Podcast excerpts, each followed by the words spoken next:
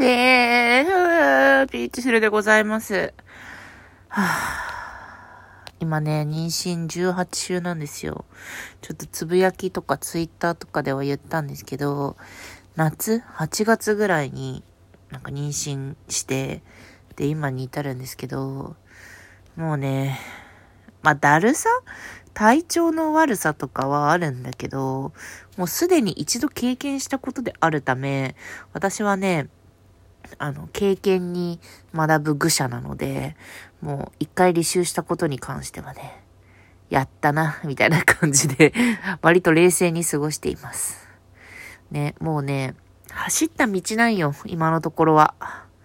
だからさ、もう、あれですね、ルンバしながら、ブラーバしながら、食洗機回しながら、えー、食器食器 洗濯機回しながら妊娠をするみたいな感じで、いろんなものを同時並行させている回みたいなものになっていますね。体調はどうだろうななんか、おいおい多分ちょいちょい話すし、あっちの Spotify のさ、ポッドキャストもさ、シーズン2が昨日ぐらいから始まったので、そこでも話すと思うんですけど、今回は不妊治療を経て妊娠したんですね。というのもね、あの、今年のさ、4月からさ、不妊治療が保険適用化されたの知ってる？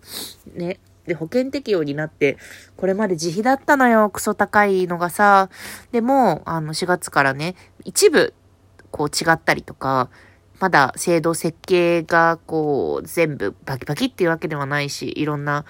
問題が起こったりもしているらしいんだが、しかしそれにしても、まあ、ある程度安くなったっていうタイミングで、私さ、このさ、ポッドキャストでさ、散々さ、AMH を調べたよとかさ、あの、妊用力を把握しようみたいなこととかすごい、あの、結婚して子供が欲しいなら一瞬で夫、夫と一緒に検査しろっていう、なんか検査しろ、子宮委員長としてのさ、あの、啓蒙活動を永遠にしてきたわけだが、まあその5年前にさ、私が結婚した時に検査した時に、まあ私も夫もそんなに絶好調じゃないよねっていう感じがすごいしてはいたのね。夫の数値も、あの WHO 基準は満たしているものの全然余裕ってわけではないし、私も AMH があの高すぎて、あの多脳胞性症候群ってなんかこう卵子がさ、乱暴がさ、あの、今一つたくさん育っちゃって、パンってこう排卵するときにされにくかったりとかされるまでに時間かかったりとかするような、まあちょっと問題はなくはないだろうな、みたいな感じだったわけよね。で、で、まあ幸運にも、の前回は割とそんなにすんなり妊娠はしたんだけれども、まあ、今回はそうでもないだろうなと思ってたの。5年経ってたし、あの、まあ、経年でさ、良くなるもんでもないからさ、こういう利用力とかって大体下がっていくものなので、男性も女性も。だから、今回はもう保険適用になったし、不妊治療から始めてみようっていうふうに夫と話して、で、4月に保険適用が始まったので、サクサクサクサクサクと、あもう検査で人工授精からの顕微授精、あの、体外受精、体外、体外で、あの、シャーレかなんかの上で、あの、受精させて、それを戻すっていうやつなんだけどね。まあ、その、体、体外で顕微授精をして、戻すっていうところまでを結構3ヶ月ぐらいで駆け抜けました。だからは、採卵とかも含めてね。で、保険適用の要件が今どうなってるのかわかんないんだけど、うちのクリニックでは、その A、A、AIH、人工授精。つまり、あの、精子をちょっと洗浄したりとか、選別したりとかして、で、いい感じにしたものを、あの、膣内に入れて、ちょっとシュッと奥の方に入れるっていうのが、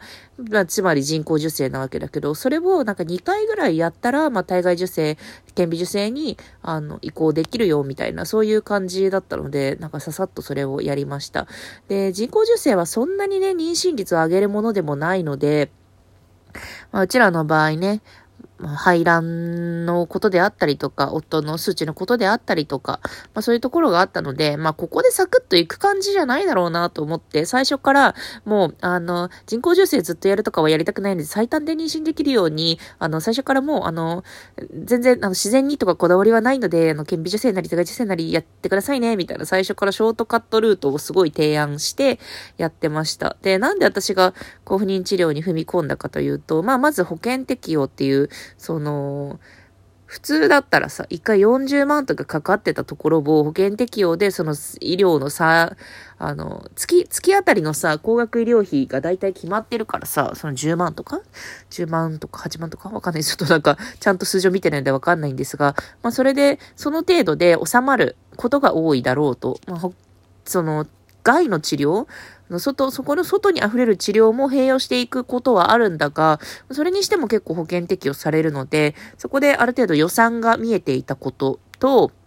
あと、まあ、私は第二子なので、まあ、ないかなとは思うんだけど、でも、あのー、採卵してさ、そこに受精させた受精卵って凍結しておけるわけですよね。で、一年更新で凍結できるから、もし私が土地狂って、土地狂ってというか、まあ、あの、すごく、あの、うまくいって、で、金銭的にも体力的にも、あのーまあ、第3子もいけるかなってなった時に、多分このままじゃダメなんだよね。今32歳、その当時32歳、私も33歳なんだけど、32歳と、あと夫で、あの、今ここで、まあ、ギリギリ自然妊娠がいけるかもしれんが、その次は多分無理だろうなっていう感じが、まあ、ひしひしとあって、なら今のうちにその32歳の卵子で受精卵を作って凍結しといた方が、これからの人生の、あの、まあ、選択肢になるよなって思ったのもあって、だから今回の妊娠プラス、将来的な選択肢を残すっていう意味でもやっておこう。そしてお金がそんなにかからないらしいから、じゃあ、あの、ね、せっかちだからさ、さっさとそういうふうに、あね、将来への保険も含めてできるのがいいんじゃないかという感じで進めました。これね、だから、まあなんか、医療費ジャブジャブ使うなよ問題とかあるかと思うんだけど、私がすごく個人的に、あの、例えば30歳で結婚した人とかに、あの、き、が、あの、に、例えば妊娠についてどう考えどうしようか考えてるんですよねみたいなこと言われたら、そしたら、ひとまず検査に行く、検査に行くのはマジでずっと言って続けてるが、検査に行き、で、あの、受精卵作ってみたらって、もしかしたら言うかもしれないなと思いました。で、30歳から第1子産み始めてさ、最短で31じゃん。で、第2子をさ、働きながら産むってなったらさ、まあ、育休取って復帰して、みたいなことを考えるとさ、に、2、2歳は離れるんだよね。で、2歳を離れた時にさ、31、34とか、31、33、34とか、で、第3子30代後半、高齢出産も、そう。なんか、第2子から第3子の間ぐらいって、まあ、第3子行くかどうかは、置いといて、でも第2子ぐらいでさ、高齢出産に入る可能性がすごい高いわけよ。そうなるとさ、まあ妊用力も下がってくるし、じゃあ選択肢として第1子から受精卵をなんか持っておけば、そしたらじゃあ31歳の卵子でさ、第2子第3子もいけるわけじゃん？みたいな気持ちはある。でもこれはさ、すごい、なんていうか、うまくいった人の話だからさ、まあ、もちろん何回も、その、高、高額の医療費をかけて、でも、うまくいかなかったっていう人もいるんだけど、確率的には、その、40%ぐらいかな ?30 代前半だったら40%ぐらいが妊娠できたりとかっていうような打率の話であるので、なので、そういう選択肢もありなんじゃないかなっていうふうにおすすめしておりますね。まあこれはちょっと今からさ、Spotify の方の番組でいろんな有識者に話を聞いてもらおうと思って、聞いてもらおうと、聞いてもらおうと聞きに行こうと思ってて、例えばその不妊治療の当事者活動してる方とか、だから婦人科医とか、そういう人も含めてちょっといろいろ話を聞いてみて、ちょっとこの考えが、素人考えではこうなんですがっていうところも含めて聞いていこうかなというふうに思っています。現時点ではラッキー将来の備えもできるし、あの、なんかもう、妊用力とかで悩まなくていい地平にやってきた。まあ、そのうち今、チョラン2で2つ受精卵があるんだけど、まあ、それで妊娠できるかっていうと、さっき言ったように40%とか、まあ、年齢が上がってきたら下がるのかな？受精卵は。受精卵は年を取らないが、私は年を取るので、なんか、どうにかなったりするのかわからないけど、でもまあ備えができるっていうところもいいし、なんかいいんじゃないって私ちょっと思ってるんですよね。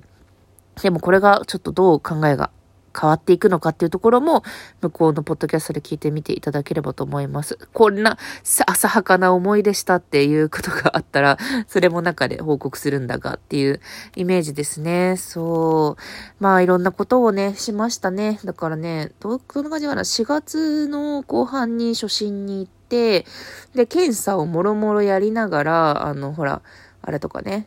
子宮の造影とかね、やりながら、えー、ホルモン値とか見て、で、夫も2回その正規検査をやって、で、結構次の月とかに最初の人工授精やって、その次の月でもその次の人工授精やって、その次の月にはもう採卵をやってましたね。採卵なんか、いい感じだった。私なんか、結構ね、あんまり、自己注射とかもバリバリやったんだけど、毎日ブスブスブスブスお腹に刺すみたいなやつやったんだけど、結構なんか、自己注射のね、注射の針はね、あの、人をね、切りまくったね、妖刀のように、あの、怪しげな刀のようにね、スルスルスルと皮下にね、行くのでね、あ、これは人を刺すための道具、つまり、あの、この人の皮膚を貫通しやすいみたいなのをすごい実感して、おもろがったりとかしてましたね。でもこれはね、あんま手こずってないからっていうところもあるのかもしれないから、ちょっと、なんていうか、いや、でもね、あの、育児のこともそうなんだけどさ、あの、手こずってない人のは、手こずってないい話をしづらいんだよね。だからこそ、その批判がさ、すごい手に取るようにわかるから、いやでもそれは、あの、なんか、長期で治療してないからですよとか、いやでもそれは、あの、お子さんの特性が、あの、楽だからですよとか、そういうのはマジでわかるんだけど、でも手こずってない人の話も市場にさ、ルフしとかないとさ、きついじゃん。なんか、これからジョインしてくる人にとっては。っていう気持ちもあるので、ちょっと手こずってない目線ではあるんだが、今思っていることを話してみました。採卵もね、なんか正気麻酔とね、なんか局所麻酔をしてくれたんだけど、正気麻酔はね、なんかふわっとなんか、肺になれてよかったね。やっぱ、正気を手放せないからさ、このご時世さ、正気を合法に手放せるっていうのはすごい良かった。なんか、ふわふわふわってした気持ちになってよかったですね。みたいな感じでちょっとちょくちょく話していければと思うので、ここどうでしたかとか、そういう質問があれば、ぜひお便りにください。というわけで、はあ、なんか、それなりにえずいたりしているピーチフルでございました。ではねー。